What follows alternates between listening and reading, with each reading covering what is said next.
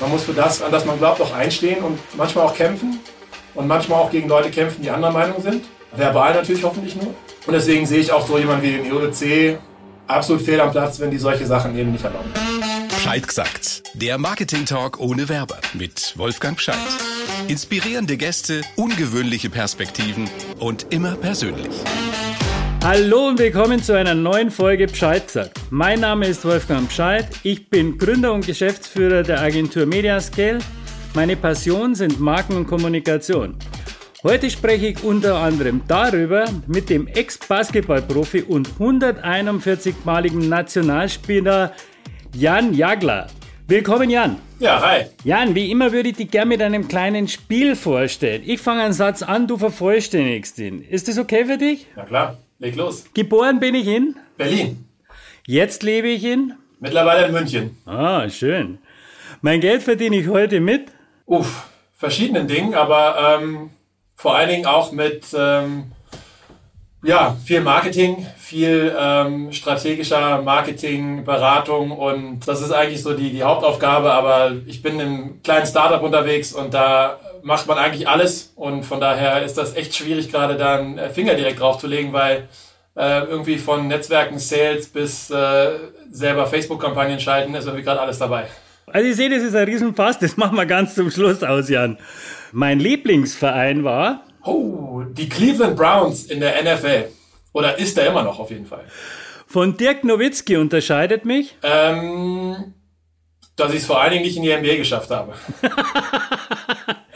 Von der NBA habe ich mitgenommen? Boah, ganz viel. Also ich war ja mal ganz kurz da und habe mal ein paar Monate da so reingeschnuppert und ähm, die Professionalität, mit der da gearbeitet wird und vor allen Dingen auch das, äh, ja, das, was drumherum passiert und was, was einfach in den USA möglich ist mit diesem Sport, ist wahnsinnig beeindruckend und ähm, die Erfahrungen waren wahnsinnig gut und bis heute ist es so, dass ich immer gerne rüber gucke und sehe, was passiert da, was machen die, äh, was machen die Vereine, was machen die Spieler. Eigentlich kann man immer was lernen von denen, weil für mich ist das die, die innovativste Liga der Welt. Oh, da schätze ich, haben wir ein zweites Thema, das wir heute noch tiefer besprechen sollten. Fußballprofis verdienen in Deutschland wie viel mal mehr als Basketballprofis? Puh, diese Rechnung habe ich jetzt noch nicht so oft angestellt, aber ähm, ja, wahrscheinlich sind es so 10 bis 15 Mal mehr, denke ich mal schon, ja. Also. Ordentlich. Ja, so in dem Dreh könnte es schon hinkommen. Ja, sagen wir mal 10. 10 Mal so viel. In Social Media bin ich. Beruflich sehr viel unterwegs. Privat geht so. Ehrlich. Als Sportler eine Marke zu sein, bedeutet für mich. Ja, vor allen Dingen auch mit seiner Persönlichkeit zu glänzen, seiner Persönlichkeit nach außen zu kehren da gibt es ganz viele Themen. Ich glaube, die sind gerade in den letzten Jahren wirklich hochgekommen, größer geworden. Ich weiß nicht, ob ich es zum Glück sagen soll oder kann, aber in meiner Karriere hat es noch keine ganz große Rolle gespielt, weil Social Media sich erst über in den letzten Jahren meiner Karriere wirklich dahin entwickelt hat, wo es heute ist. Ähm, das heißt, eine Marke wurdest du maximal über deine eigenen spielerischen Fähigkeiten und vielleicht auch über deine Art und Weise, wie du dich in äh, TV-Interviews gegeben hast, aber eben nicht über die heutigen digitalen Kanäle, die dir natürlich die Möglichkeiten eröffnen, zu sein, wer du bist, zu sein, wer du willst und damit natürlich auch wirklich Profit zu schlagen. Jetzt habt ihr einen ersten Eindruck von Jan erhalten, da ist natürlich noch viel mehr dran. Jan, du hast in sechs Profiligen gespielt. Du warst Teilnehmer bei der Basketball-Weltmeisterschaft und den Olympischen Spielen in Peking. Heute bist du Gesellschafter und CMO bei Vibadu, einer Social Media App, die den Austausch zwischen Mannschaftssportlern ermöglicht, aber du machst auch strategische Beratung bei der Firma Patparius, die Athleten den Wiedereinstieg in die normale Arbeitswelt ermöglicht. Was du heute machst, da kommen wir später noch im Detail dran, aber lass uns doch ganz am Anfang anfangen. Jan, wie wird man Basketballprofi? Also bei mir ganz einfach durch die Familie. Mein Vater hat Basketball gespielt, ähm, immer viel Spaß dabei gehabt und natürlich dadurch mich und meinen Bruder schon von Kindesbeinen immer mit in die Halle genommen. Ähm, und ich glaube, jedes Kind träumt davon, Profi zu werden. Jedes Kind träumt davon, wie äh, die zwei Herren hinter mir äh, in der NBA zu spielen. Und ähm, ja, am Ende des Tages entwickelt sich sowas. Ja, du, du verbringst immer mehr Zeit in der Halle, du wirst immer besser, immer mehr Leute werden auf dich aufmerksam. Und eigentlich ist es so für mich zumindest ein ganz natürlicher Prozess gewesen, dass man sich immer mit dem Besten messen wollte und damit dann auch irgendwann ähm, ja bis zu den Profis hochgekommen ist. Und das ist der Weg, den ich gegangen bin. Es war jetzt nicht alles äh, ausgeplant, sondern es war eigentlich immer versucht, den, den nächsten Schritt zu machen, immer versucht, sich weiterzuentwickeln, immer versucht, besser zu werden. Ähm, ja, und dann irgendwann haben sie angeklopft und gesagt, willst du nicht mal hierher kommen, bei uns ein bisschen mitspielen. Ja, du kannst dich also noch ganz genau erinnern, wo so der, der, der Tipping Point war, wo aus einem Sport, wo man einfach sagt, da möchte ich immer besser werden, so der, der Punkt kommt, wo man sagt, das könnte auch mein Beruf sein. Davon kann ich leben. Weil das ist ja nicht am Anfang da. Am Anfang denkt man ja wahrscheinlich nur, ah, da ist mein Sport. Und was mache ich eigentlich beruflich? Irgendwann ist es so, dass man sagt, na, das ist eines, das wird mein Beruf. Ja, der Moment kommt. Ich weiß, also, wie ich schon gesagt habe, das ist ein relativ fließender Übergang gewesen. Also, du bist so irgendwie mit 16, 17, bist du dann schon ziemlich gut in deiner Stadt, zum Beispiel in Berlin. Und dann fragt halt irgendwie oder dann kommt da irgendwie ein Kontakt her zu der Jugend von Alba Berlin und dann sagst du, klar, ich komme da rüber, ich wechsle dahin und dann merkst du, dass du auch da gut mithalten kannst. Ja, und spätestens dann ist der Moment, wo du sagst, okay, jetzt, jetzt wird Zeit, wirklich richtig anzugreifen. Jetzt kannst du Profi werden. Und ähm, dann geht jeder natürlich trotzdem in den nächsten Jahren dann seine eigene Wege. Meiner hörte mich dann erstmal nach USA geführt, an, an ein US-College, wo du natürlich auch auf absolut höchstem Niveau Basketball spielen kannst, aber gleichzeitig auch studieren kannst. Trotzdem war da, bevor ich darüber gegangen bin, eigentlich schon klar, okay, ich glaube, ich werde Basketballprofi in Europa, früher oder später, auf jeden Fall. Ähm, natürlich will man immer noch da in die NBA und dann ist es eher so, wenn man dann nach Europa kommt und den äh, Schritt zurück macht, ist es eher so, die Mission noch nicht ganz erfüllt. Aber für mich war es irgendwie dann so, ja, ab 17 war es klar, okay, ich habe mich jetzt hier doch schon durchgesetzt. Ich habe gezeigt, dass ich auf dem Niveau spielen kann und die Chance, dass da jemand ähm, mich früher oder später nimmt, die ist groß. Ja, und das ist ja nicht so, wenn man so sagt, oh ja, ich wäre jetzt Basketballprofi oder so, das ist ja so ähnlich wie, oh, Mama, ich wäre jetzt Künstler oder ich wäre sonst irgendwas. Deine Eltern waren ja waren ja begeistert oder der Vater war begeisterter Basketballer. War das für den so, oh ja, super Jan, macht es? Oder ist man dann, wenn es um die, die Lebensplanung des Sohnes geht, war er eher ein bisschen skeptisch und man möchte nicht nur überlegen, vielleicht nicht doch Betriebswirtschaft studieren? Mir wurde alles erlaubt, ich durfte alles probieren, aber die Schule war trotzdem auch immer ein wichtiger Fokuspunkt. Ja? Also ähm, ich glaube, ohne Abitur hätte ich da nicht rauslaufen dürfen. Und ähm, als es dann eben Abitur zu Ende war und ich auch mit dem Gedanken gespielt habe, nach USA zu gehen, um eben Betriebswirtschaft zu studieren und Basketball zu spielen, ähm, da war schon auch genau von den Eltern natürlich der, wie sagen, der, der Druck in die Richtung, aber schon auch zu sagen, ja, also überleg dir das gut, weil ähm, die Chance zu haben, Profi zu oder auf sehr hohem Niveau Basketball zu spielen und trotzdem ähm, eine Ausbildung oder eben äh, eine schulische Ausbildung zu bekommen, die ist in, in, Europa sehr schwer und vor allen Dingen und überleg dir, ob du es nicht machen willst. Aber äh, am Ende des Tages wurden wir immer unterstützt an allem, was wir machen wollten. Und ähm, auch Basketballprofi war da absolut ein Teil davon. Also solange man sich trotzdem nebenbei eben nicht komplett alles andere vergessen hat und nicht nur noch Basketball gespielt hat, sondern sich irgendwie versucht hat zu arrangieren. Deine Eltern haben zwar nichts dagegen gehabt, dass du Basketballprofi geworden bist und es ging ja auch alles sehr gut aus, aber sie haben schon gesagt, spiel das Spiel lieber mit Netz und doppeltem Boden und studier mal, äh, dann hast du auf alle Fälle was, wer weiß, was da kommt.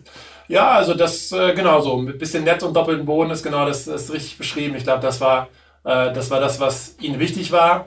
Ähm, und ja, auch mir eigentlich relativ früh schon wichtig war. Ich habe gemerkt, dass ich irgendwie Abwechslung brauche, dass ich auch Dinge neben dem Basketball brauche, weil man hat ja als, als Sportler schon relativ viel auch Zeit, um sich mit anderen Dingen zu beschäftigen. Ja, also das viel Zeit ist Erholung und wie man diese Erholung eben vielleicht auch aktiv nutzt mit äh, dann Gehirnsport, das ist genau jedem selber überlassen und mir war das schon relativ früh dann auch wichtig, das, das so zu tun. Die sportlichen Karrieren fangen immer früher an. Die Sportler kommen immer früher auch zu, zu, zu, zu in ihrer Hochleistungsphase und ihrem Zenit. Das ist ja anders wie im Beruf. Also im Beruf ist es ja so, dass man dann so mal langsam reingruft in die ganze Geschichte, aber da, da geht's mit 40 und mit 50 und man sieht, jetzt kommen ja, kommt man ja wieder und sagt, ah, die Alten sind ja gar nicht so alt, sondern also auch mit, mit, mit, mit, mit über 50 kann man ja noch was reisen.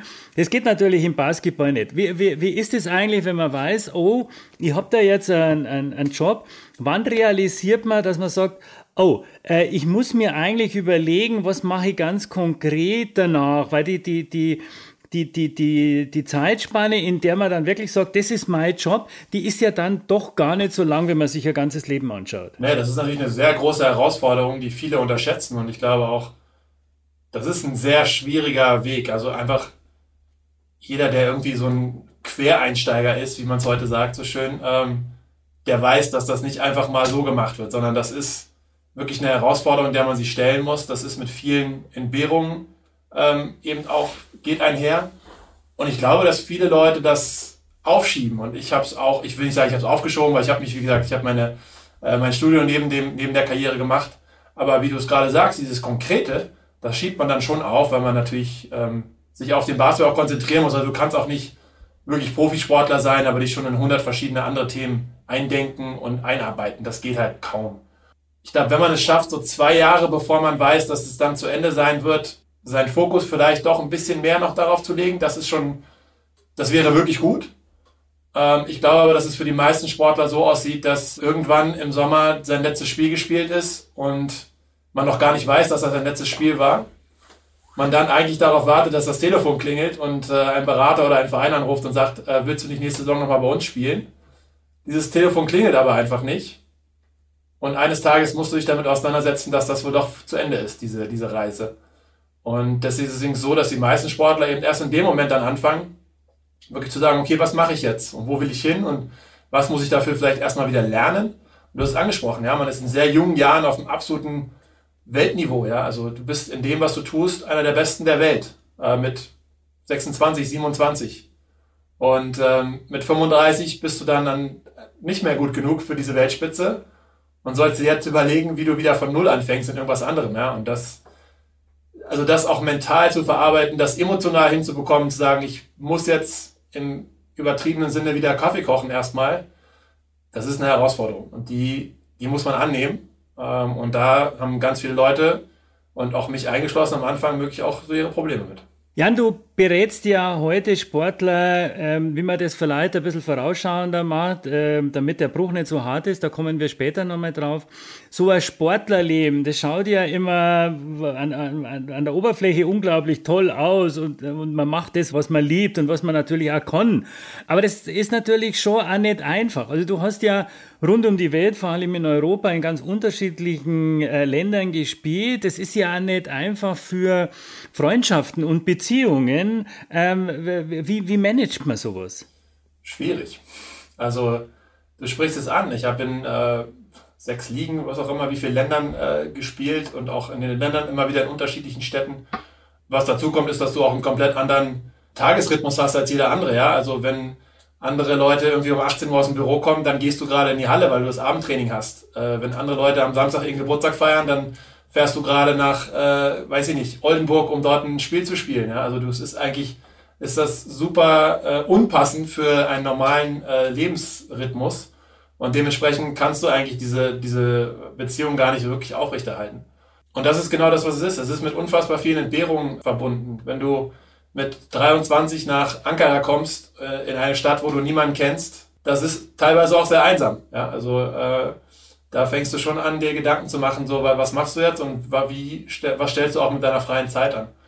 Und das ist, glaube ich, das, was viele unterschätzen immer. Ja, es ist natürlich toll und, und, und Sportler zu sein ist toll und in ausverkauften Hallen für 12, 14, 16.000 Leuten zu spielen, ist auch Wahnsinn. Aber trotzdem ist es auch nicht einfach, wenn du durch die Welt reist und vor allem nicht nur, nur für ein paar Tage reist, sondern wirklich auch für Jahre reist und dort immer wieder bei Null anfängst, eigentlich kein soziales Umfeld hast und darauf hoffen musst, dass bei den zwölf Mann in deiner Mannschaft irgendwie mindestens ein oder zwei dabei sind, äh, mit denen du irgendwie Spaß haben kannst. Also ich kann mich erinnern, mein erster Job in, in Athen äh, war ich mit jemandem in der Mannschaft, mit dem war ich ein paar Mal essen und musste ihm dann irgendwann sagen, pass auf Junge, wir spielen den ganzen Tag Basketball, wir sind immer beim Training. Ich kann nicht auch noch, wenn wir mit zum Mittagessen zusammen gehen, nur über Basketball reden. Entweder du hast was Neues, ein neues Thema, oder ich muss mir jemand Neues zum, zum Mittagessen gehen suchen. Ja? Also das ist super schwierig. Trotzdem ist es natürlich immer meckern auf hohem Niveau, weil du tolle Sachen erlebst, äh, gutes Geld verdienst. Aber es ist auch nicht immer so glamourös, wie alle immer von außen denken. Das sind ja sehr ehrliche Antworten. Und es ist natürlich so, dass wenn man heute davon spricht, auch den Ausgleich zwischen Job und Privatleben, also das Thema Work-Life-Balance, das geht natürlich davon aus, dass, dass, dass da privat irgendwas ist. Also meine Freunde, meine Familie, dass das so ist. Aber so wie du das schilderst, ist ja das dann so, dass man wirklich sagt, man konzentriert sich hundertprozentig auf den Sport und dann kommt ganz, ganz lange nichts, weil man kriegt es ja über die Zeit gar nicht organisiert. Und man weiß ja, vielleicht ist man in zwei Jahren Jahren ja schon wieder irgendwo anders und, und muss die Dinge dann vielleicht aus der Situation auflösen. Nee, also du sprichst es an. Also am Ende des Tages ist es ja auch so, ich habe immer gesagt, eigentlich arbeitest du als Sportler 24 Stunden am Tag, weil selbst die Phasen, wo du vielleicht nicht in der Halle stehst, die sind ja auch irgendwie durchorganisiert. Ja? Also eine Erholungsphase kann ich nicht damit verbringen, mit ein paar Jungs um die Häuser zu ziehen und noch ein paar Bierchen zu trinken, sondern eine Erholungsphase ist genau das, eine Erholungsphase, wo du zu Hause auf der Couch sitzt und die Beine hochlegst oder vielleicht noch mit irgendeinem äh, Icepack auf dem Knie eben drum sitzt. Selbst Essen ist in dem Sinne ja Arbeit, weil ich mich letztendlich darauf wieder vorbereiten muss, dass ich das nächste Training gut spiele, dass ich im nächsten Spiel gut spiele. Also auch da, es ist eigentlich, äh, es ist nie diese wirkliche Freizeit, wo du einfach machen kannst, was du willst, sondern letztendlich hat alles immer mit dem Sport zu tun. Und ähm, darauf muss man sich einlassen. Und ich glaube, das, äh, das ist es halt einfach auch am Ende des Tages, was, äh, was dann eben auch diese Entbehrung so groß macht. Das ist, ist nicht einfach. Jan, lass uns mal zu einem Thema kommen, das glaube ich auch nicht ganz einfach ist. Du hast, wie, gesagt, du hast in, in, sechs unterschiedlichen Ligen gespielt, man wechselt so den Verein. Ähm, wie, wie ist das eigentlich? Man ist ja da, ich sag mal in Anführungsstrichen, Eigentum eines Vereins. So ist ja auch nicht eine so ganz einfache Situation.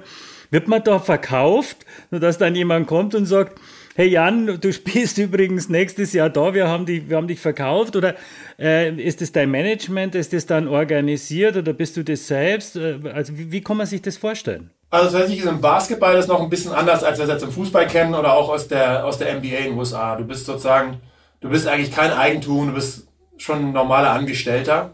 Ähm, und ähm, was aber auch in Europa der Fall ist, dass die meisten Verträge nur ein Jahr oder zwei maximal gehen. Das heißt, so dieses Verkaufen gibt es in dem Sinne eigentlich nicht, sondern du hast normalerweise einen relativ kurzfristigen Vertrag, ähm, den du meistens zum Ende erfüllst und dann musst du dir eigentlich einen neuen Job suchen. Also eigentlich ist es eher damit verbunden, dass du jedes Jahr, jeden Sommer dastehst und dir einen neuen Job suchen musst und überlegst, okay, wie, wie komme ich jetzt weiter? Und dafür gibt es dann schon Management. Ähm, also das ist so dieses das Telefon, das ich vorhin beschrieben habe, ja, im Sommer ähm, wartest darauf, dass das Telefon klingelt, dein, dein Manager anruft und sagt, pass auf, wir haben jetzt ein Angebot aus äh, Madrid, Ankara und Istanbul und ähm, hier kriegst du so viel, da kriegst du so viel. Äh, sportliche Situation sieht da so aus, hier so aus. Da mag der Trainer dich, da mag dich nur der Sportdirektor. Also das wird dann irgendwie jeden Sommer neu diskutiert.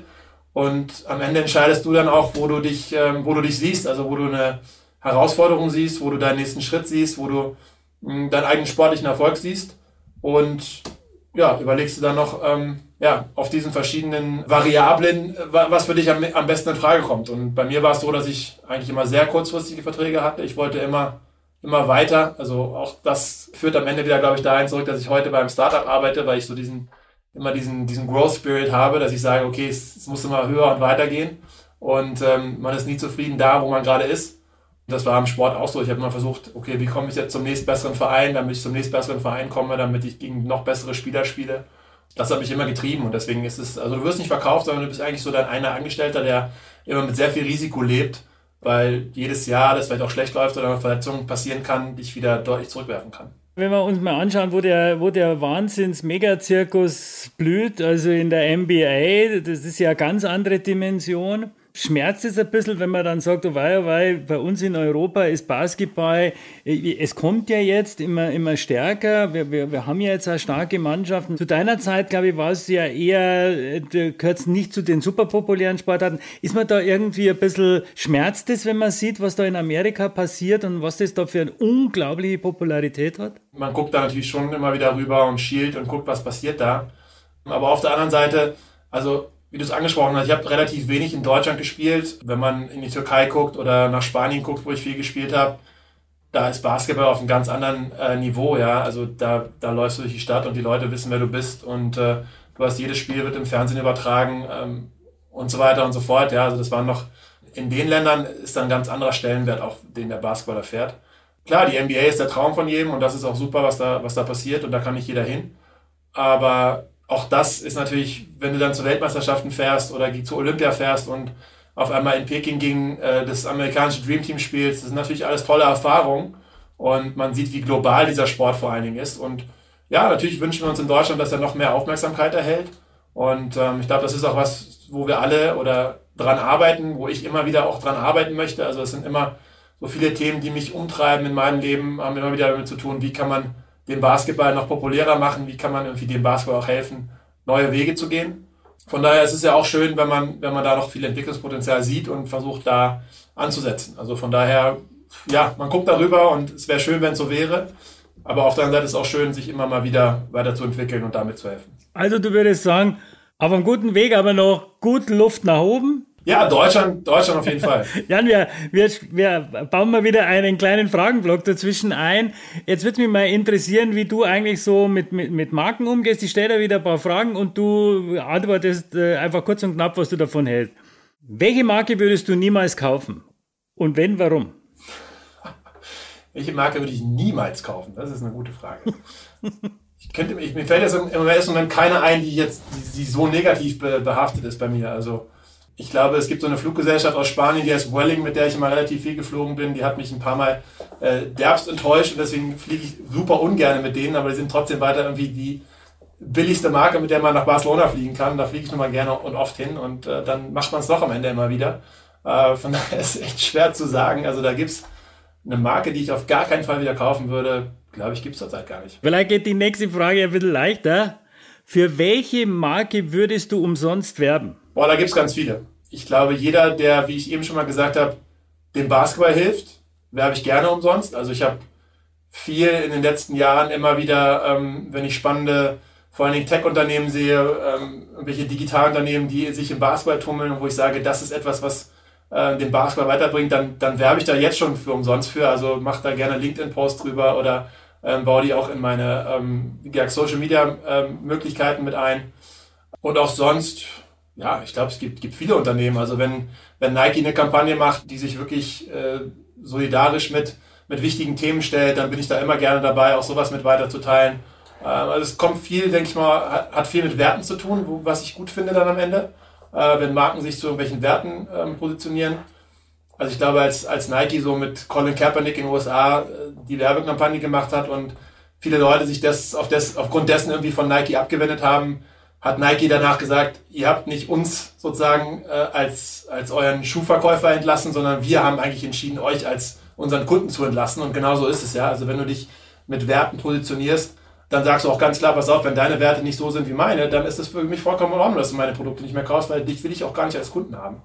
Da gibt es viele, die gute Werte haben und am Ende des Tages alles, was, was Basketball hilft, was Sport irgendwie weiterbringt, bin ich immer der Erste, der gerne hilft, zu werben, aber eben auch irgendwie Netzwerke aufzubauen oder Leute zu verbinden. Jetzt hätte ich nur eine Frage. Welche Marke verbindest du mit deiner Kindheit? Wahrscheinlich wird es Nike sein. Also ich glaube schon, dass das äh, in meiner Kindheit eine der, der stärksten Marken war, mit einer der wichtigsten. Ähm, also gerade wenn es so um, um Basketballschuhe ging, wenn es um äh, irgendwie Klamotten für den Alltag ging. Also so ein, so ein cooler Nike-Pullover, der war schon immer wichtig. Äh, ich glaube, das, das ist eigentlich die Marke, die, die in meiner Kindheit, also gerade im Sport und gerade wenn es um Basketball ging, schon absolut Nonplusultra war. Würde ich wahrscheinlich Nike sagen. Du hast absolut früh angefangen, das auf, auf Basketball zu fokussieren. Ich hätte irgendwie gesagt Langnese oder Leckerschmecker oder sonst irgendwas, also irgendwelchen Süßkram und so. Ja, wahrscheinlich wird es dann irgendwie so eine Eismarke sein. Also ich glaube, das äh, ist dann wahrscheinlich irgendwie doch Langnese, ne? Also die so äh, in, der, in der Kindheit dann doch spannend war. Ansonsten ich weiß nicht, Kinderschokolade war natürlich schon auch immer wichtig und, und cool, aber ich glaube im Sommer irgendwie bei guten Temperaturen dann das Eis zu bekommen, äh, das war eigentlich so das Größte und ich würde sagen, die äh, im Umkreis von uns waren, das waren eher so alles Langnese-Sachen. Ja. Jan, im Supermarkt, greifst du eher zur Marke oder zur Handelsmarke? Marke. Ich bin da schon, schon irgendwie sehr markenbewusst. Ähm, habe da immer mit der, mit der Eigenmarke, vor allem der, der Unternehmen, immer so ein bisschen hat für mich immer so ein bisschen den Anstrich von äh, minderwertiges Produkt und von daher äh, bin ich da schon jemand, der sehr äh, da auf Marken guckt. Ja, ja, Marken und Verlässlichkeit. Was darf eine Marke heute nicht tun?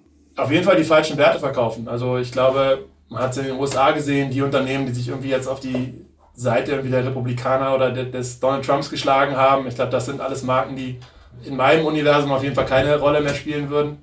Klar, wenn du minderwertige Qualität anbietest, äh, ich glaube, das ist auch etwas, was, was absolut schlecht ist. Also ich, ich sage es in meiner Gastronomie, ja, wenn ich einen Laden gerne äh, mag und da hingehe und vielleicht einmal eine schlechte Erfahrung habe, vielleicht gehe ich dann noch ein zweites Mal, aber spätestens mal bei der zweiten schlechten Erfahrung würde ich da nie wieder hingehen und genauso ähnlich geht es beim Marken halt auch, ja. Also du hast immer die Chance, auch mal einen Fehler zu machen, aber ich glaube, spätestens beim, beim zweiten Mal, wo du irgendwie nicht das äh, lieferst, was du versprichst als Marke, dann ähm, bist du bei mir halt auch doch dann, dann raus. Dieses Thema Purpose, also Einstellung, äh, so, das ist ja auch was, was in, erst in den letzten Jahren stark entstanden ist. Früher haben sie ja Marken doch sehr stark über Produktleistung oder Image profiliert. Also es ist spannend, dass das auch bei dir schon so, so, so stark ist.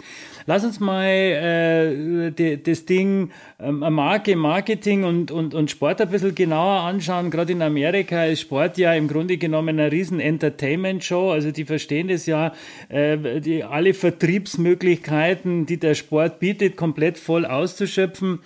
Damit werden natürlich Sportler auch zur Vermarktungsmaschinerie. Wie stehst du dazu? Deckt es den Sport zu oder ist das, ist ein ganz natürlicher Prozess?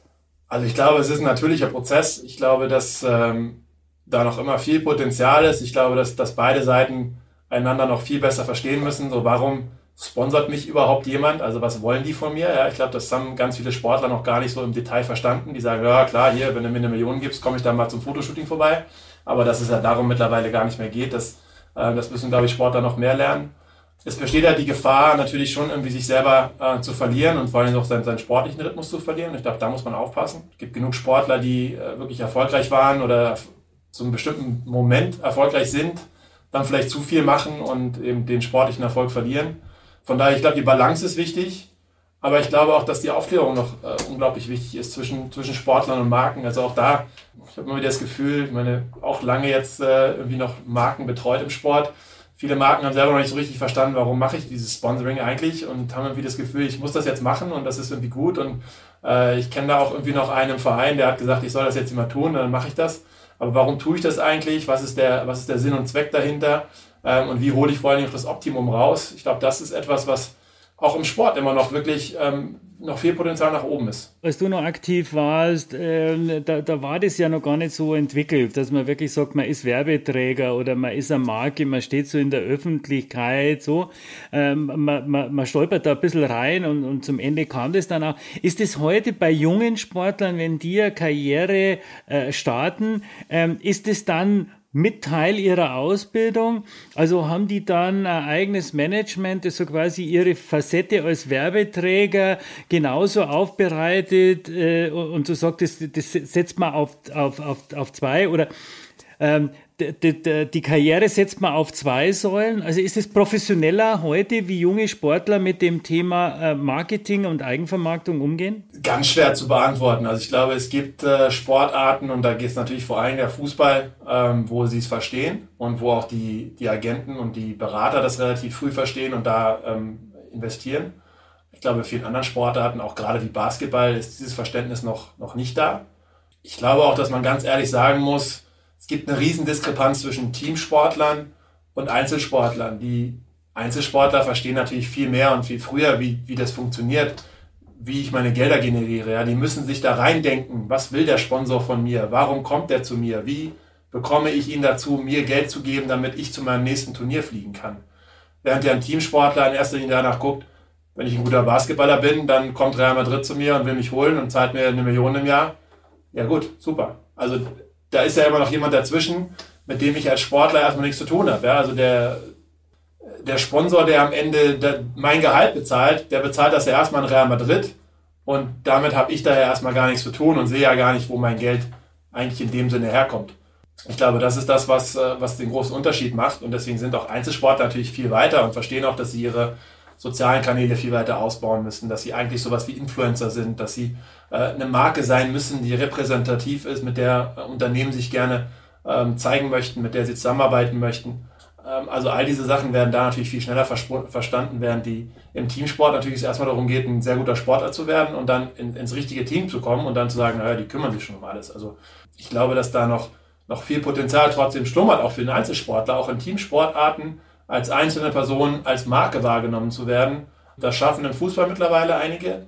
Äh, aber ich glaube, in fast allen anderen Sportarten ähm, ist da noch sehr, sehr viel Nachholbedarf. Ja, ich hätte jetzt auch gesagt, also im Fußball fallen mir da einige Beispiele ein, wo Sportler das schaffen, natürlich auch mit der Eigeninszenierung äh, abseits des Sportes. Also gerade in dieser ganzen Celebrity-Mode-Thematik wirklich eine, eine Parallelexistenz aufzubauen, einen eigenen Stil zu entwickeln, der natürlich auch, sage ich mal, entwickelt ist, dass er, dass er passt mit der eigenen Brillenkollektion und der eigenen Klamottenkollektion, also wo man den Boden Bogen weit über den sportlichen Zenit äh, rausbaut, aber du sagst, beim normalen, also am, am, Teamsport wie Basketball, da ist man eigentlich als Sportler eher für den Sport verantwortlich und, und das, das Management organisiert es ums Team herum, also da, da gibt es noch Nachholbedarf. Ja, aber ich glaube schon auch, dass die, dass die Teamsportler auch als Marke eben äh, interessant sein können, aber sie müssen halt das selber entwickeln und das selber aufbauen. Also letztendlich, klar, warum soll ein Basketballer nicht auch einen äh, individuellen Deal haben, genau wie es der, weiß nicht, Beachvolleyballer hat. Ja, das, das ist ja nicht der Riesenunterschied. Also der eine ist jetzt nicht super viel bekannter als der andere,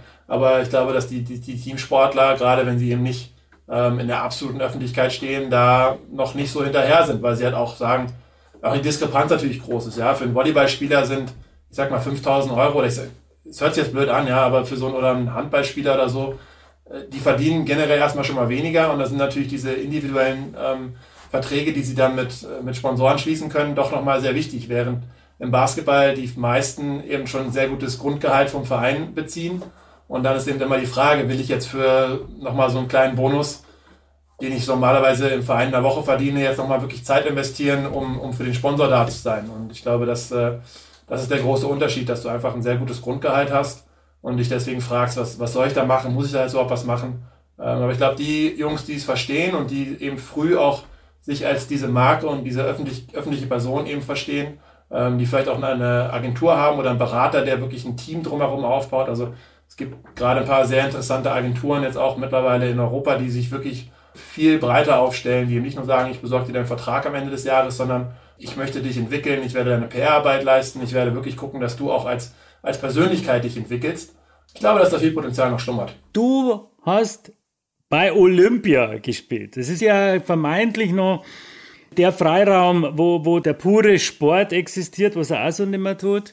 Ich würde aus der aktuellen Situation gerne mal fragen, äh, Olympia in Tokio, Augen zu und durch in der aktuellen Situation, wie stehst du dazu? Puh, das ist ein sehr schwieriges Thema. Also ich kann nur sagen, für mich hat Olympia vor allen Dingen von den anderen Athleten gelebt. Und ich glaube, dieses Erlebnis werden die Leute, die nach Tokio fahren, auch haben. Also wenn, weiß ich nicht, ich weiß nicht, ob die das hermetisch abregeln, das olympische Dorf, und sagen, gut, wir haben euch jetzt alle hier zwei Wochen vorher in Quarantäne gehabt und ihr seid alle äh, negativ, ihr könnt jetzt hier in ihrem olympischen Dorf machen, was ihr wollt. Ich glaube, dann ist es gerade für die Athleten eine unfassbare Erfahrung. Also das ist, was ich erlebt habe. Wir haben teilweise irgendwie zwei Stunden einfach in der Mensa gesessen und Leute angeguckt, weil wir dachten, was sind denn hier für verrückte Menschen, die hier durch die Gegend laufen, ja? Ähm, also diese Sportler und wie die aussehen und was die für Körper haben und äh, äh, weiß ich nicht, irgendwelche kubanischen äh, Hochspringer, ja, wo du denkst, wie sieht denn der aus, ja? Es war Wahnsinn, es war unglaublich, das zu sehen, es hat, war unglaublich beeindruckend, dann auf einmal mit Roger Federer irgendwie im gleichen, äh, am gleichen Tisch zu sitzen oder Kobe Bryant läuft auf einmal da durch und all diese Dinge, das war, das war der Wahnsinn. Und äh, wenn sie das erleben können, weil sie eben sich einigermaßen frei im olympischen Dorf äh, bewegen können, dann würde ich mich für die Sportler total freuen, wenn sie das erleben können. Aber klar, für den Rest der Welt geht es natürlich auch irgendwie um dieses, um diese Stimmung, um dieses, um das, was da drumherum passiert. Und von daher, ich glaube, es ist, ein, es ist sehr schwierig in der heutigen Zeit sowas, sowas zu beantworten. Am Ende des Tages wissen wir alle, es geht vor allen Dingen auch um Geld. Und deswegen muss es irgendwie stattfinden, damit wenigstens ein bisschen was gerettet wird. Aber es ist sehr schwer. Also ich möchte nicht in der, in der Situation sein, diese Entscheidung treffen zu müssen, weil ich glaube, es werden immer ganz viele Leute da äh, benachteiligt werden, wenn es stattfindet und auch wenn es nicht stattfindet. Von daher, äh, ich kann nur hoffen, dass irgendwie eine gute Lösung gefunden wird, die vor allen Dingen äh, Gesundheit für alle Beteiligten bedeutet und hoffentlich trotzdem auch noch Spaß für den Rest der Welt. Ja, ich sehe schon, das ist ein bisschen eine ambivalente Situation. Drehen wir es mal in eine andere Richtung. WM in Katar, Winterspiele in Peking. Jetzt ist man Sportler, also das Olympiathema in Tokio, das war jetzt eine Position, wo du sagst, das ist der Sportler, der es genießt mit anderen Sportlern. Äh, jetzt bei den zwei Themen Katar und Peking, da stehen natürlich andere Themen im Vordergrund. Ähm, ist man da nur Sportler oder ist man als Sportler heute auch, äh, hat man ein politisches oder gesellschaftliches Statement und sagt da ganz bewusst, das geht und das geht nicht. Wie, wie stehst du da dazu? Ich glaube, dass du es machen kannst. Ich glaube nicht, dass du die Verantwortung dafür trägst. Also das ist ja auch etwas, was viele Leute den Sportlern immer gerne in die Schuhe schieben. So, du musst dich jetzt positionieren. Ich glaube, das musst du nicht.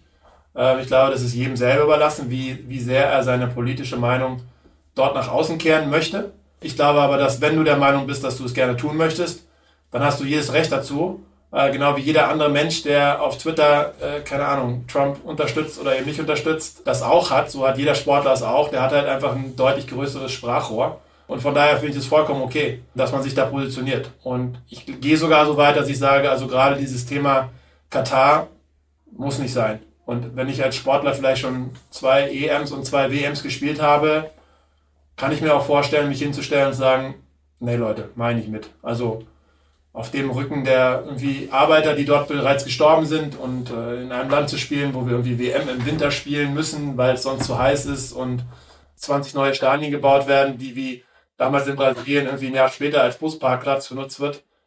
Da kann man sich, glaube ich, als Sportler auch mal hinstellen und sagen, tut mir leid, mache ich nicht.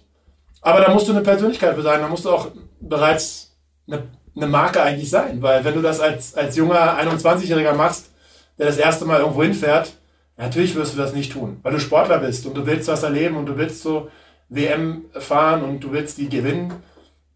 Aber als älterer Spieler und als jemand, der eben schon viel erlebt hat, kann ich mir schon vorstellen und würde ich mich auch freuen, wenn es einen gibt, der, der sich da ganz klar positioniert. Und ich kann mir auch vorstellen, dass das wieder, wie wir eben besprochen haben, dazu führt, dass ganz viele Marken auf dich aufmerksam werden und sagen, das ist eine Marke, mit der ich mich gerne verbinden möchte und das ist auch ein Wert, mit dem ich gerne arbeiten möchte.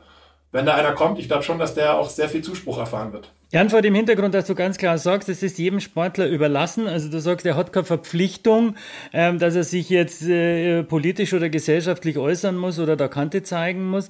Aber er hat das Recht dazu. Wie ist es jetzt mit, mit der Situation, dass der IOC ja ganz bewusst jedem Olympianiken verbietet, dass er sich gesellschaftskritisch oder politisch äußert, dass es sogar einen Ausschluss zur Folge hat. Ist das nur zeitgemäß oder beschneidet man da einen Menschen um seine eigene Einstellung Einstellung und die Möglichkeit, dass er eben auch solche Themen ganz bewusst anspricht? Finde ich eine Katastrophe. Ganz ehrlich. Also jeder hat in der heutigen Zeit, wir, sind, wir leben in einer Welt der Meinungsfreiheit.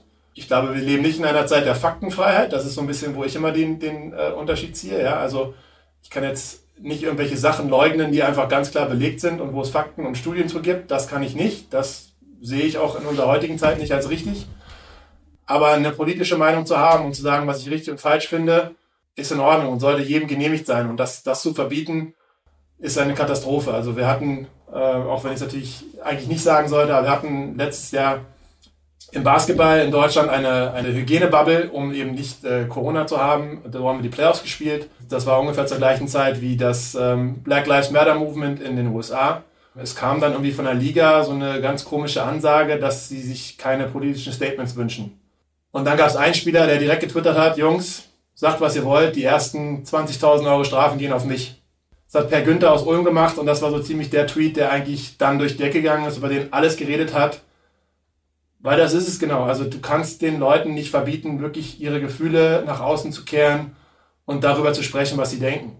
Und ich glaube, dass es absolut nicht mehr zeitgemäß ist. Also in den USA gibt es immer wieder Leute, die zu LeBron sagen, shut up and dribble.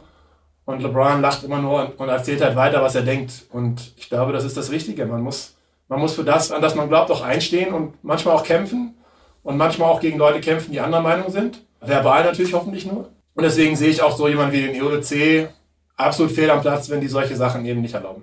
Jan, du sagst, es ist dem Sportler selber überlassen, äh, ob er sich engagiert oder nicht. Das ist eine ganz persönliche Frage. Wenn ich jetzt dich anspreche, findest du es richtig und wichtig, dass sich Sportler, vor allem wenn sie die nötige Reife haben, vielleicht nicht am Anfang von ihrer Karriere, sondern wenn sie Dinge erlebt haben, dass sie ihre Popularität auch für, für, für Dinge, die unserer Gesellschaft wichtig sind, engagieren, dass sie diese Reichweite nutzen, wie wir das ja verstärkt jetzt in Amerika sehen und auch mit sehr viel positiven Effekten? Jeder, der das möchte, soll das absolut tun. Ähm, ich sehe da aber auch keinen Zwang. Also ich sehe auch genug, ich habe es vorhin schon mal im anderen Thema gesagt, du kannst als Sportler wirklich nur auf allerhöchstem Level erfolgreich sein, wenn du auch wirklich alles dem unterordnest und dich darauf konzentrierst. Und es gibt Leute, die können sich auch noch auf drei andere Sachen konzentrieren. Und es gibt Leute, die können es nicht. Und deswegen würde ich von niemandem in die Verantwortung zwingen zu sagen, du hast ein Sprachrohr und du musst eine Meinung vertreten. Muss er nicht. Also genau wie die, jeder andere Mensch die Möglichkeit hat zu sagen, ich gehe zu, weiß nicht, einer Kundgebung oder ich spreche im Internet oder ich spreche auf was auch immer für das, was ich glaube, hat jeder andere die auch die Chance zu sagen, ich lebe in einer Demokratie und ich bin okay damit, wenn ich äh, zu Hause bleibe und darüber nicht rede. Und genauso sieht es bei den Sportlern aus. Wenn du das möchtest, dann tu das. Wenn du es nicht möchtest, ist es auch okay, dass du dich auf den Sport konzentrierst. Man muss nicht von jedem immer eine Meinung erzwingen. Das ist absolut nicht nötig. Aber trotzdem finde ich es toll, wenn Leute es tun. Und vor allen Dingen, solange es um, um Liebe geht und um Zukunft und um, um das, was äh, gemeinsam den richtigen Weg gehen, gemeinsam Dinge tun, egal woher man kommt, egal wie man aussieht. Ich glaube, das ist ja auch Sport am Ende des Tages. Ja? Also als Sportler kannst du irgendwie, dachte ich zumindest immer, klar waren da heute auch wieder so ein paar Sachen, äh, wo ich schon wieder sage, okay, was ist da los? Aber ich, ich denke immer so, als Sportler kommst du mit so vielen verschiedenen Menschen zusammen. Ja? Ich habe auf so, ich habe auf drei verschiedenen Kontinenten gelebt, mit Leuten von allen Kontinenten dieser Erde in der Mannschaft gespielt und mit allen ja, mal gibt es einen, mit dem verstehe ich mich nicht, aber das hat überhaupt nichts damit zu tun, wo der herkommt oder wie er aussieht oder irgendwas. Und das ist, glaube ich, Sport. Das, das bringt dir, das zeigt dir, das muss dir zeigen, dass, dass die Welt, überall gibt es nette Leute und überall gibt es Arschlöcher. Und das ist, wie die Welt funktioniert. Und deswegen glaube ich, dass ein Sportler super schwer sein muss für einen Sportler irgendwie äh, nicht an das, das gute Menschen zu glauben und an gemeinsames, erfolgreiches Zusammenleben. Und deswegen, wenn er sich dafür positionieren will, finde ich super. Äh, wenn er es nicht machen will, ist auch okay. Ähm, ich hoffe immer, dass die Leute, wenn sie was sagen, eben die positiven Dinge versuchen herauszukehren und einfach dafür sind, dass, dass man gemeinsam coole Sachen macht. Also Jan, auch wenn du es allen offen lässt, ich sehe, du hast auf alle Fälle eine Botschaft, ähm, die nicht unbedingt an der, an, der, an der Ecke immer super politisch ist, die vor allem aber positiv ist. Also zu sagen, die, die, das, was der Sport unserer Gesellschaft bringt, auch wenn er, wenn er sich nicht zu jedem politischen Thema äußert, ist generell, lass es uns miteinander machen, äh, weil sehr viel Positives im Sport steckt. Jan, heute verdienst du dein Geld leider nicht mehr oder Gott sei Dank nicht nur mit Körbe werfen. Ähm, lass uns doch ein bisschen äh, darüber reden, was so deine zweite Karriere ist. Du bist heute Gesellschafter und CMO von Vibadu, einer Social Media App, die vor allem äh, aus deiner Erfahrung mit Mannschaftssporten rausgedacht ist, also die Mannschaftssportlern ermöglichen soll, sich besser in Social Media zu bewegen. Erzähl uns doch ein bisschen was dazu. Ja, als allererstes geht es wieder darum, was wir eben schon gesagt haben. Es geht darum, gemeinsam zu arbeiten und gemeinsam Dinge zu tun und nicht immer nur alleine. Also ähm, ich habe so ein bisschen manchmal die Nase voll von den Instagram-Monologen, die Leute dort führen und glaube, oder wir, vor allem auch bei Viva Du, glauben daran, dass, ähm, dass Interaktion das Herz von Kommunikation ist. Ja? Also wir wollen uns austauschen. Ich, klar, ich rede das vielleicht ein bisschen mehr als du, aber normalerweise will man keine Monologe hören, sondern man möchte gerne Dialoge haben. Ja, ich möchte hören, was du denkst und der nächste möchte wieder darauf antworten und, und, und seine äh, Sichtweise geben. Und das ist, was Sibadu ist. Also wir wollen wirklich Menschen, die relevant zusammen sind, in, in eine Gruppe tun, äh, die sich unterhalten lassen und die Welt soll dabei zugucken. Ja, das ist so ein bisschen äh, das, äh, was es ist. Ich glaube, dass, dass das unfassbar wichtig ist, dass Leute wieder mehr kommunizieren, dass wir eben nicht immer nur den, den Glamour-Shot am Ende sehen von äh, irgendeinem Star, wie er wieder perfekt gestylt über den roten Teppich läuft, sondern vielleicht ist es genau das, was dahinter passiert, also wie er sich mit seinem oder Visagisten und seinem, äh, weiß ich nicht, unterhält, um, um darüber nachzudenken, was machen wir denn am roten Teppich. Das ist ja eigentlich das, was viel spannender ist als nur dieses Endprodukt immer. Ähm, und ich glaube, das ist, was Vibadu eben abbilden kann. Und da ist der Sport natürlich prädestiniert für. Nicht immer, ich mache alleine meinen Instagram-Account, sondern ich mache mit anderen Leuten, vielleicht mit meiner eigenen Mannschaft zusammen, äh, einen Social Media Account, wo wir untereinander uns austauschen ähm, und gemeinsam immer wieder auf das reagieren, was, was wir tun. Ähm, und das der Welt zeigen, ist vielleicht schöner und äh, hoffentlich auch ein coolerer coolerer Content dann als, als das, was zurzeit möglich ist. Super spannend, weil wir das ja im anderen Kontext diskutieren, dass Marken nahbarer werden, also so quasi die hochglanzpolierten Markenfacetten, die sich auf ein Podium stellen, vielleicht äh, irgendwann der Vergangenheit angehören, dass das heute alles anfassbarer wird. Also wenn ich die richtig verstanden habe, dann machst du ja den Mannschaftssport nahbar, dass ich also äh, mit den Jungs in die Kabine gehen kann, dass ich, dass ich, dass sie ein bisschen vom Podium runterkommen. Sie sind immer noch Spitzensportler, aber ich erlebe sie, was sie tun dort, wo ich noch normalerweise nicht hinschauen kann, finde ich eine super Idee, weil da, da komme ich ja wirklich mal ran an die ganze Sache und wir Teil des Ganzen. Einer der Gründe, warum das auch im Sport eigentlich funktionieren muss, ist, dass wenn du dir Sportprofile anguckst, dann hast du, um jetzt ein bisschen technisch zu werden, eine Engagementrate auf ähm, Accounts von Vereinen so zwischen 0,4 und wenn du richtig gut bist 1,5 Prozent. Also das ist wirklich, wirklich schwach. Wenn du dir wiederum die äh, Accounts der Spieler anguckst, dann landest du zwischen 5 und 20 Prozent. Ja, also da siehst du, Menschen folgen Menschen und Menschen wollen das sehen, was andere Menschen tun und nicht das, was eine Marke in Hochglanz mit, äh, mit einem Grafiker erstellt, wo du wieder, ja, wir haben wieder 2-1 gewonnen und irgendwie solche Sachen, das, das wollen die Leute einfach nicht sehen, das haben die Informationen, die kriegen sie überall, sondern sie wollen sehen, was tun Menschen, was, wie läuft das ab, wie ist das, das untereinander, wie ist das zusammen bei denen.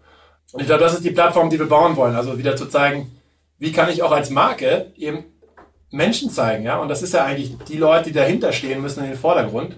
Die Leute, die die Marke FC Bayern zum Beispiel leben lassen, sind die Spieler. Und diese Leute will ich sehen und diesen Leuten will ich folgen. Und, und das ist das, was wir versuchen zu ermöglichen. Ja, dann drücke ich dir da schon mal die Daumen, weil dann kann ich in nächster Zeit so die eine oder andere Umkleidekabine besuchen und dann mal schauen, was die Jungs machen, wenn sie nicht auf dem Spielplatz sind.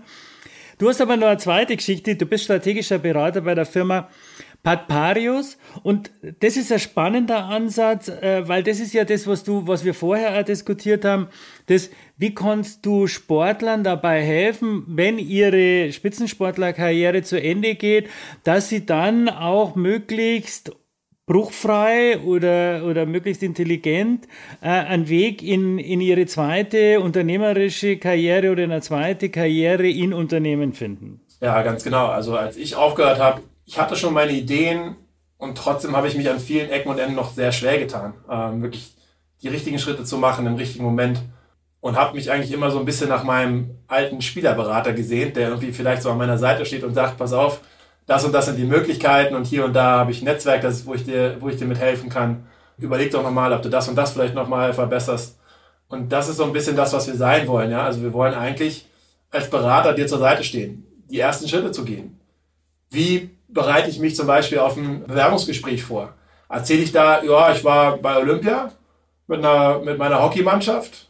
Oder gehe ich da hin und sage, ich habe vier Jahre lang mit einer Mannschaft dezentral auf ein Ziel hingearbeitet, wo es darum ging, am Ende Weltspitze zu sein, habe dort zwölf verschiedene Persönlichkeiten gemanagt, ähm, die auch noch in, weiß nicht, drei verschiedenen Ländern eigentlich die meiste Zeit ihrer, ihrer Zeit verbracht haben und habe die am Ende dazu gebracht, zum absolut wichtig, richtigen Zeitpunkt Höchstleistung abzurufen. Ich glaube, das sind zwei komplett verschiedene Nachrichten, die vor allen Dingen auch in der Businesswelt dann anders ankommen. Und ich glaube, das ist das, worum es geht. Es geht auch darum, aufzuschlauen, also zu sagen, okay, in welchen Bereichen möchte ich mich entwickeln und, und da einfach so ein, so ein Partner zu sein, der Hilfestellung bietet und vor allen Dingen auch ganz individuell. Ich glaube, wir haben, gerade wenn es den Sport angeht, wir haben vielleicht den ähm, olympischen Sportler, der zehn Jahre auf allerhöchstem Niveau gearbeitet hat, einer der zielstrebigsten Menschen ist, den es gibt, der jeden Tag eigentlich mit dem Kopf durch die Wand gerannt ist, weil er wusste, er muss über seine Ziele hinwegschießen, er muss immer wieder ans absolute Ultimum gehen.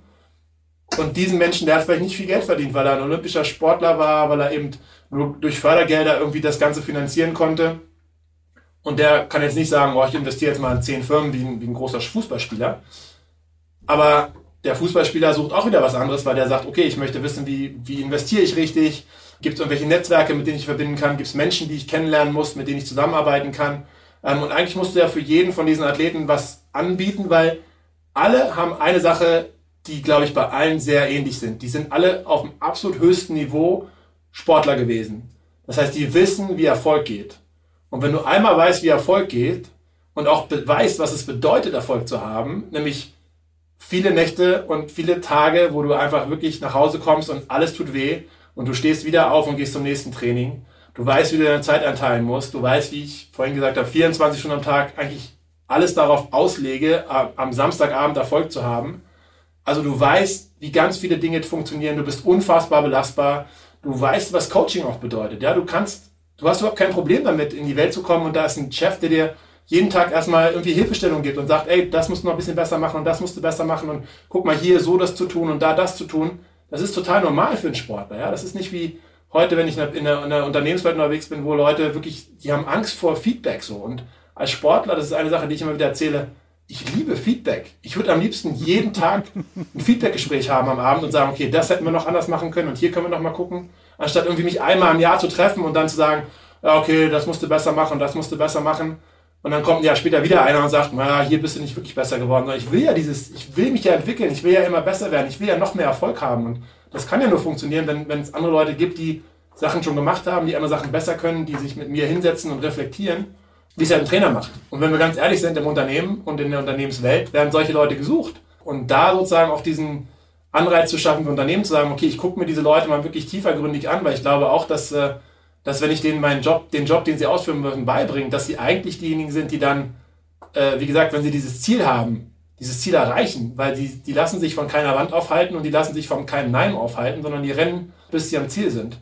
Diese zwei Welten irgendwie zu verbinden und zu sagen, da gibt es jemanden, den ihr braucht und da gibt es jemanden, der eigentlich zu euch möchte ähm, das wollen wir ganz gerne machen. So wie du das halt beschrieben hast, wenn da so ein Spitzensportler in ein Unternehmen kommt, dann wird es stressig, weil der macht natürlich Dinge, so, da ist Work-Life-Balance nicht unbedingt das zentrale Ziel, über das wir heute reden. Der Spitzensportler, der hat ein Ziel und das ist, ich möchte nach vorn, ich möchte nach oben. Also der wird das eine oder andere Team gut durcheinander wirbeln, aber so, das ist ja auch richtig, dass er die Energie mit einbringt.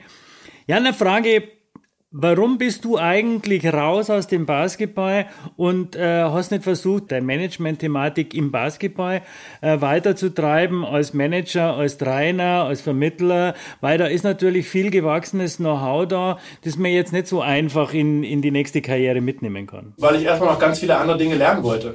Und ich glaube, dass ich die außerhalb vom, vom Sport viel schneller lerne. Ich glaube, dass, dass Unternehmen äh, in der freien Wirtschaft nochmal ganz anders funktionieren als Sportvereine ich glaube aber, dass Sportvereine davon profitieren können, äh, dieses Know-how irgendwann mal ähm, reinzuholen.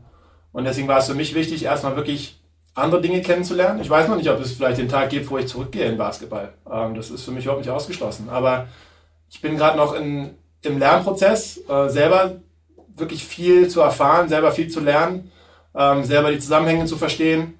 Und deshalb bin ich erstmal rausgegangen, also was heißt aus dem Sport ja auch nicht komplett. Also es gibt schon immer viele Andockungspunkte zum Sport aber trotzdem so, dass ich sage, das sind, äh, das sind Unternehmen, die erstmal anders ticken. Und deswegen auch zum Beispiel der, der Move in, in, in Startup, ja, weil du kannst nirgendwo anders so viel und so schnell Verantwortung übernehmen wie in einem Startup, ähm, wo du tagtäglich irgendwie deine Strategie neu überdenken und anpassen musst, wo du jeden Tag strategisch, operativ äh, arbeitest, äh, wirklich alles gleichzeitig und äh, in so viele Bereiche auch reingehst und reinschnupperst und dich wirklich auch ganz schnell entwickeln musst, um, um da erfolgreich zu sein.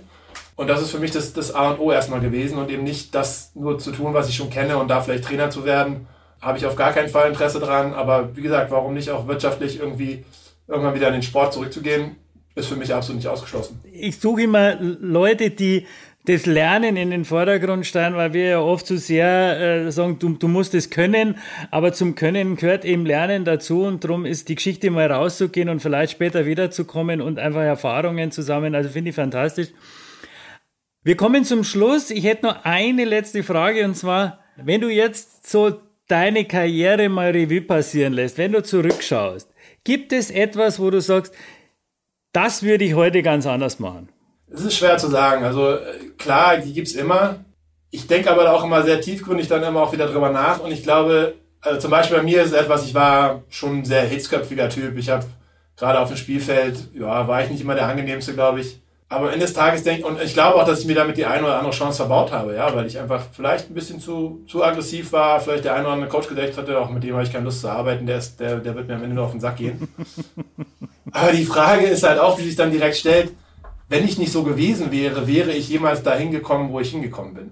Und deswegen ist das immer total schwierig und das ist auch immer, wenn, wenn Leute mir sowas sagen, ah ja, damals hättest du aber das und das nochmal und hättest vielleicht so und so nochmal. Ich sage, ja, klar, wahrscheinlich hast du recht, aber wenn das nicht so gewesen wäre, weiß nicht, ob ich da hingekommen wäre, wo ich war. Und äh, wenn ich genau an dem einen Moment das hätte irgendwie abstellen können, klar, dann wäre man noch weiter gekommen vielleicht, aber man wäre vielleicht nie da angekommen, wo man hingekommen ist, wenn man nicht all die anderen Sachen hatte. Und von daher spiele ich dieses Spiel mittlerweile sehr ungerne, sondern ich sage immer, bin sehr stolz auf das, was ich da geleistet habe und freue mich darüber, was ich geschafft habe. Und hätte man noch mehr schaffen können? Vielleicht. Man hätte auch deutlich weniger schaffen können. Von daher bin ich da, bin ich da sehr zufrieden mit und genauso versuche ich auf meine, meine zweite Karriere zu gucken und zu sagen, ja, man kann da sicherlich noch mehr machen, ähm, aber letztendlich versucht man jeden Tag alles zu geben und ähm, seinen Weg zu gehen. Und ich glaube, man muss immer auch über den Weg sehr, sehr froh sein und nicht immer nur ans Ziel denken, was, was sicherlich bei mir auch manchmal so ein bisschen das Problem ist. Und von daher, nee, also würde jetzt nicht sagen, da ist irgendwas, wo ich wirklich sage, das hätte ich anders machen müssen. Jan, herzlichen Dank für deine Zeit. Herzlichen Dank für deine offenen und ehrlichen Antworten. Danke dir. Ich wünsche dir allen Erfolg Lerne so viel du kannst. Ich hoffe, wir, wir sehen dich an der einen oder anderen Stelle wieder. Ich freue mich auf deine App, dass ich wirklich mal in die Teams reinschauen kann. So, wir drücken dir die Daumen. Liebe Zuhörer, das war's für heute mit Jan Jackler. Ich hoffe, euch haben die intimen Einblicke in das Leben eines Basketballprofis genauso viel Spaß gemacht wie wir. Wenn ihr Lust habt, sehen wir uns in vier Wochen wieder. Bis dahin sage ich, bleibt gesund und denkt daran, lernen. Lernen ist das Wichtigste von allem. Also, bis dann, ciao. Scheid gesagt, der Marketing Talk ohne Werber mit Wolfgang Scheid.